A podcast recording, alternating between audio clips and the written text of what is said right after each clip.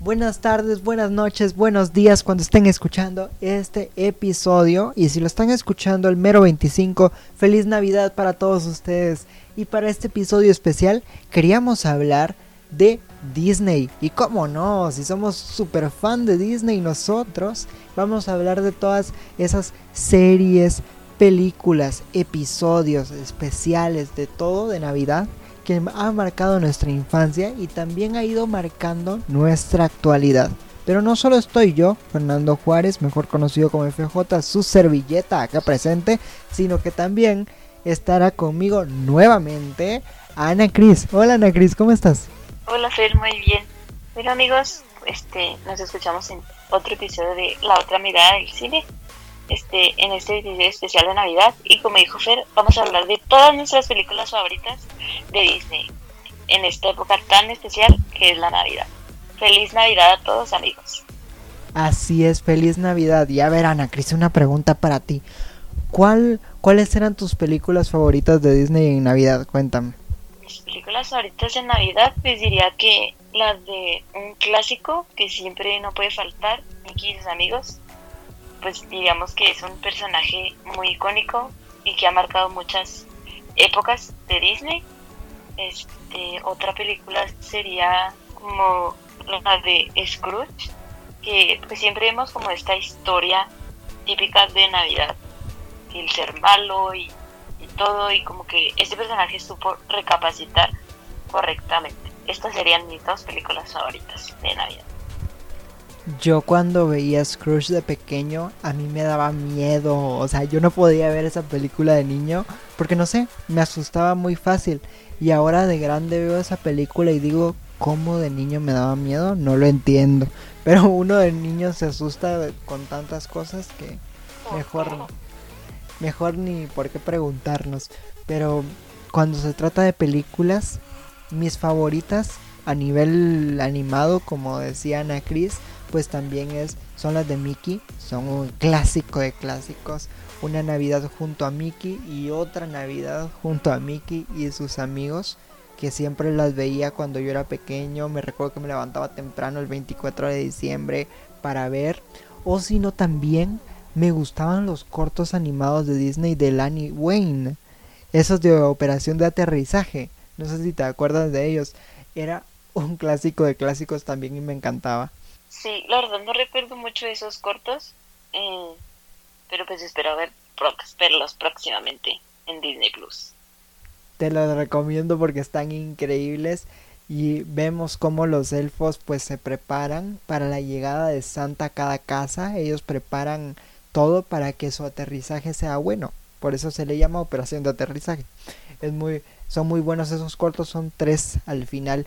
Hablando de cortos, también cómo olvidar ese corto de Olaf, una nueva aventura de Frozen, en la cual Olaf le va preguntando a todos en el pueblo de Arendelle cuál es su tradición navideña, porque en realidad Anna y Elsa no tenían como una tradición como tal, y es lindo ese plot twist del final en el cual dicen que Olaf, tú eres nuestra tradición, ¿va? Porque aunque pasara todo lo que pasara, Olaf siempre las estaba acompañando a ellas dos.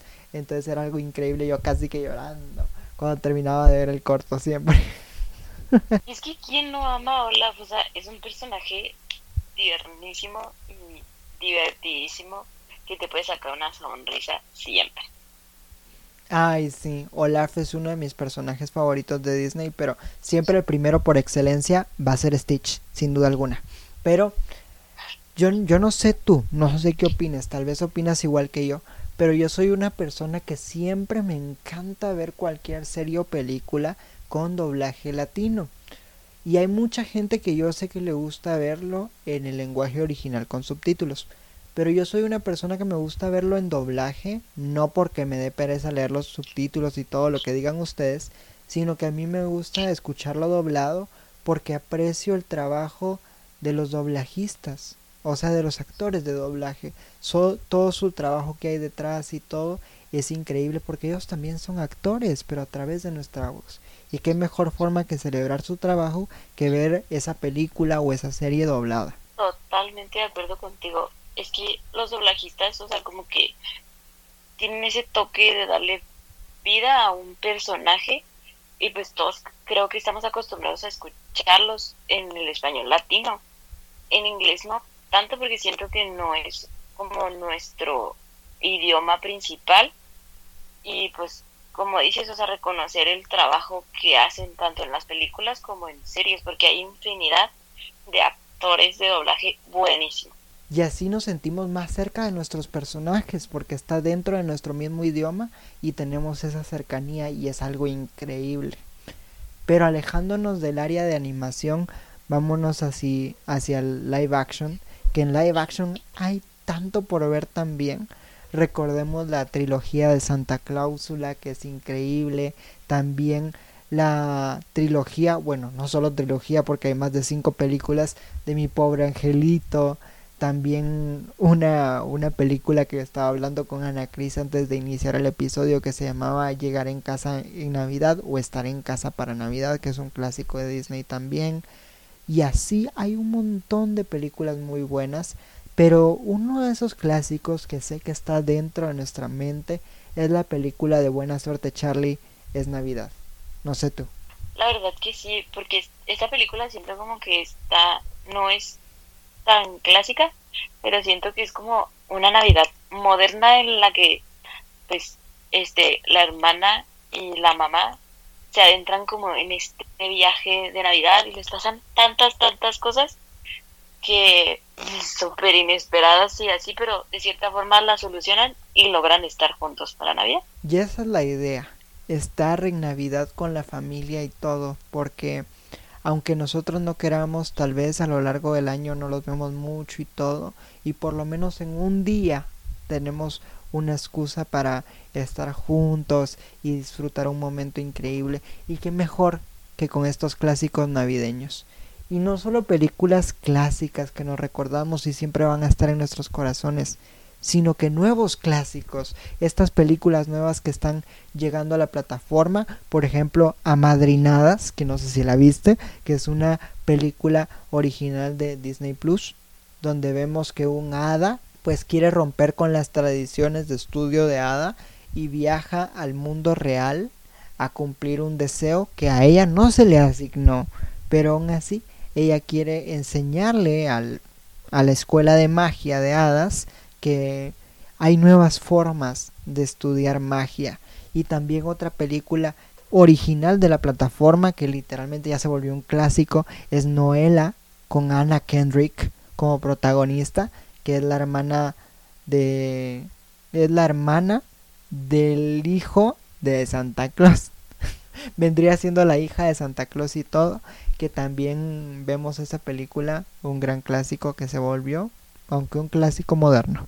Totalmente de acuerdo. A Madrinada tuve la oportunidad de ver el tráiler y sí me gustó bastante, me llamó la atención mucho.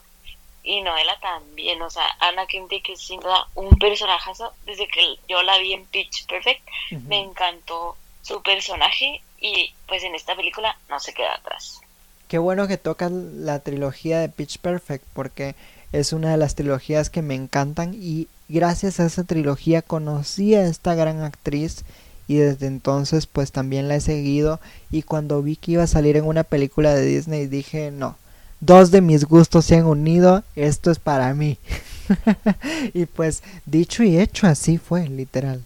Súper de acuerdo, o sea, pudimos ver como a Ana Kendrick pasar de una estudiante y cantar de todo eso de la capela y todo a boom, una película navideña así de repente. Y como dije antes, es una actriz súper completa.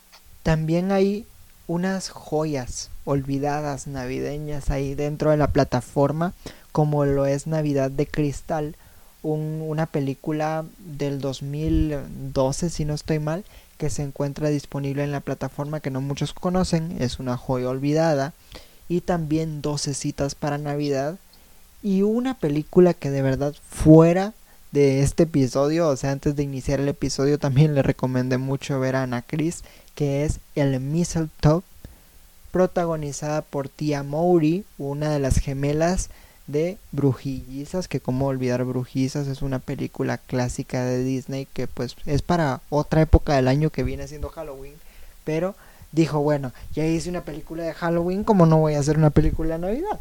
Y se lanzó a hacer el Mistletoe demostrando que ella sabe cantar y muy bien.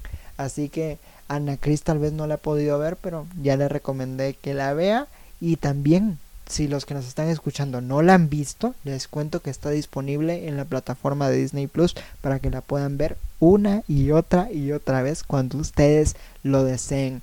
Pero de películas, trasladémonos a series. A ver, ¿cuáles fueron tus episodios navideños favoritos, Ana Cris?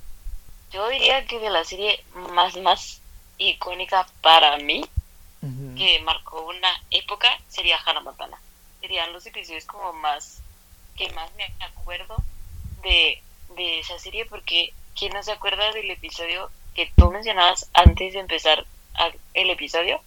Este, en donde Miley se fija en un duende y el otro episodio de la última temporada me parece donde sale Jake y le empieza a golpear con una paleta, morir de la risa en ese momento. Ella vestía de señora Claus y golpeando a Jake con una paleta porque algo había hecho de que se metió con una chica o algo así.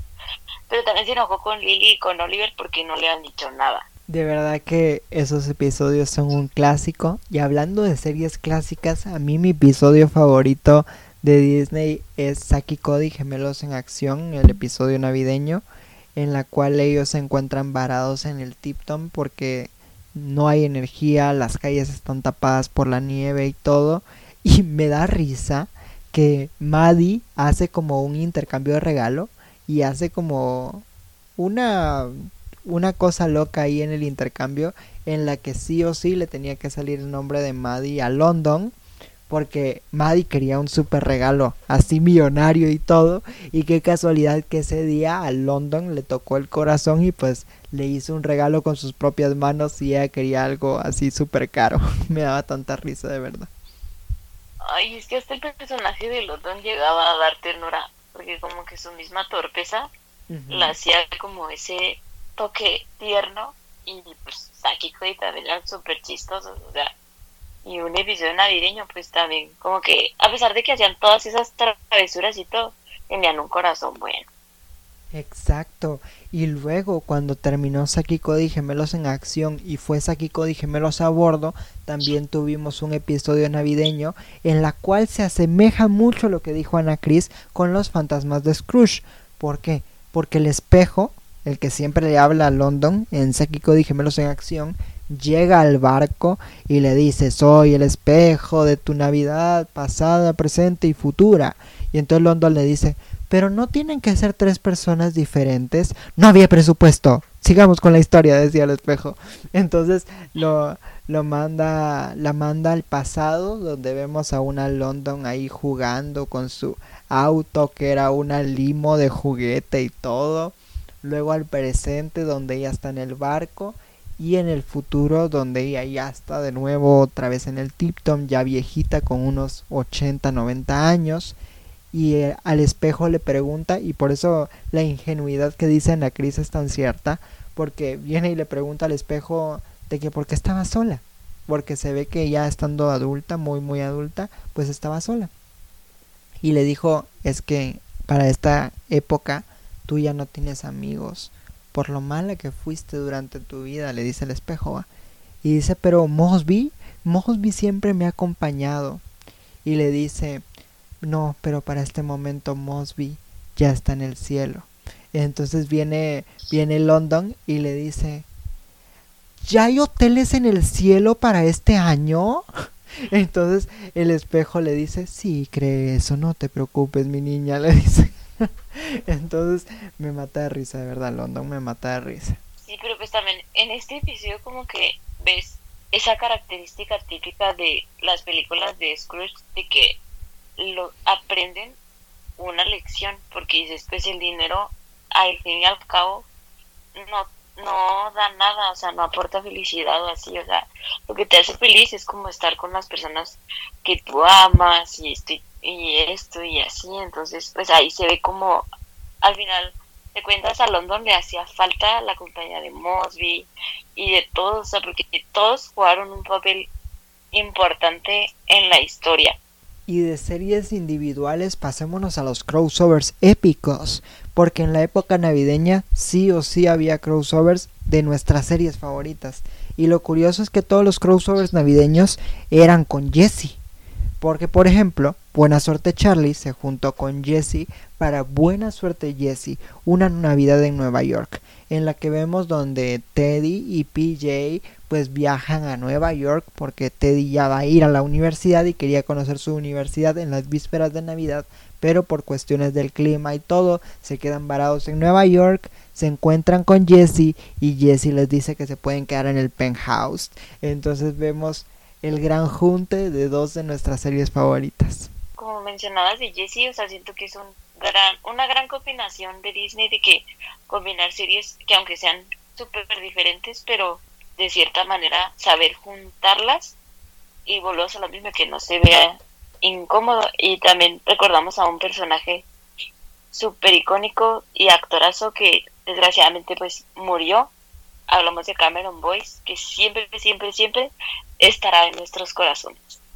Sin duda alguna él fue un gran protagonista de Jesse un gran protagonista de Descendientes en otras franquicias ajenas a Disney fue también en Mr. Fletcher y muchas series y películas más donde él salió que de verdad al momento de enterarnos de su muerte hace unos años atrás en julio fue algo sorprendente para mí porque Cameron tenía mi edad, o sea, mi edad y saber que había muerto por situaciones médicas, por supuesto, me, partió el corazón. De verdad, ver a un gran actor que tenía un gran futuro por delante, tenía grandes proyectos y todo, y que se le vea pausado de tal manera por estas circunstancias, pero sabemos que va a seguir siendo una estrella que no solo brillará en nuestros corazones, sino que seguirá brillando en las pantallas de todos los que vuelvan a ver todas esas series y películas donde él salió o él fue protagonista.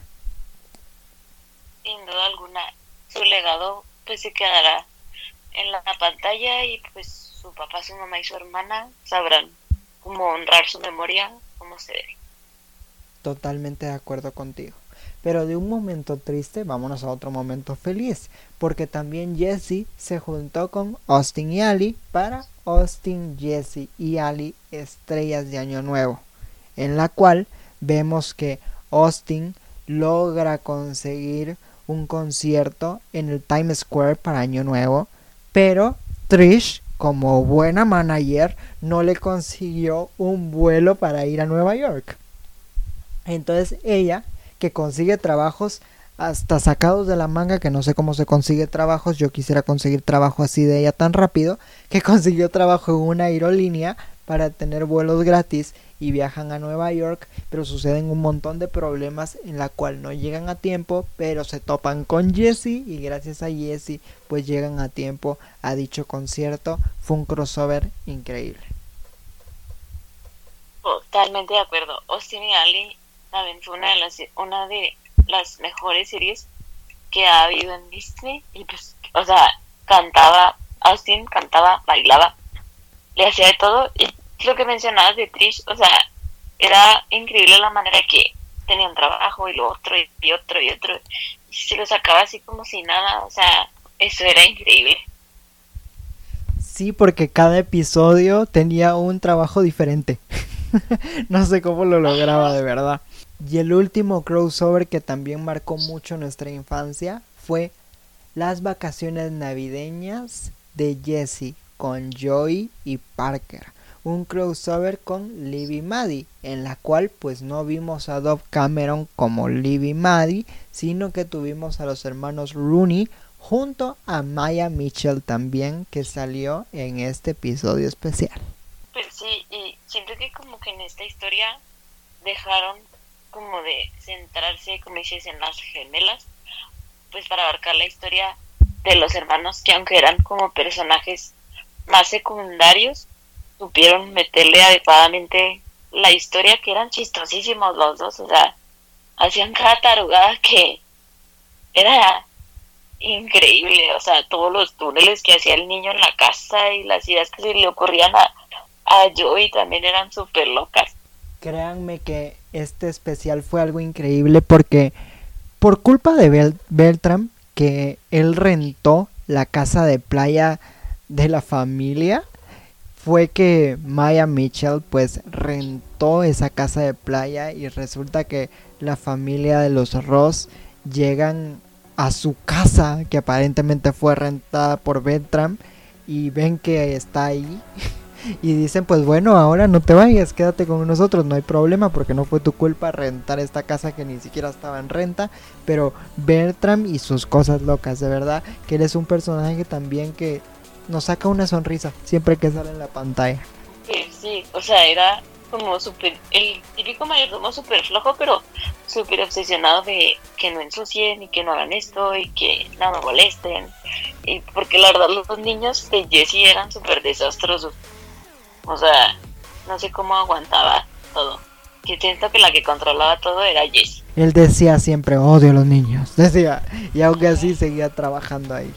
Cuéntenos también ustedes cuáles son sus favoritos de los especiales de Disney, tanto en series como en películas. Cuéntenos, vamos a estar encantadísimos de leerlos en nuestras redes sociales. Pero llegó el momento de despedirnos. Para nosotros ha sido todo un gusto estar con ustedes. Espero que tengan una excelentísima Navidad. Si lo están escuchando en Navidad, si lo están escuchando en otro día ajeno a Navidad, pues feliz año nuevo, feliz día de San Valentín, feliz Halloween en el momento que estén escuchando también este episodio. No se preocupen que esto no queda acá. Tendremos muchos más episodios por delante. Ya se nos viene el episodio de Spider-Man No Way Home. Vamos a estar hablando de esta película más adelante y de lo que nos impactó. Ya vamos a poder hablar con spoilers y todo, no se preocupen. Y muchas más sorpresas que se vendrán muy pero muy adelante. No se las pierdan, porque no solo voy a estar yo por acá con ustedes, sino que también tendremos una opinión femenina acá con Ana Cris, que siempre es mi compañera de fórmula. ¿Qué tal Ana Cris? ¿Cómo te la pasaste en este episodio? Bien, me divertí un chorro recordando pues todas estas películas y series tan icónicas de Disney como amamos tanto Disney y pues nos escuchamos en el próximo episodio. Así es, nos escuchamos a la próxima. Chao.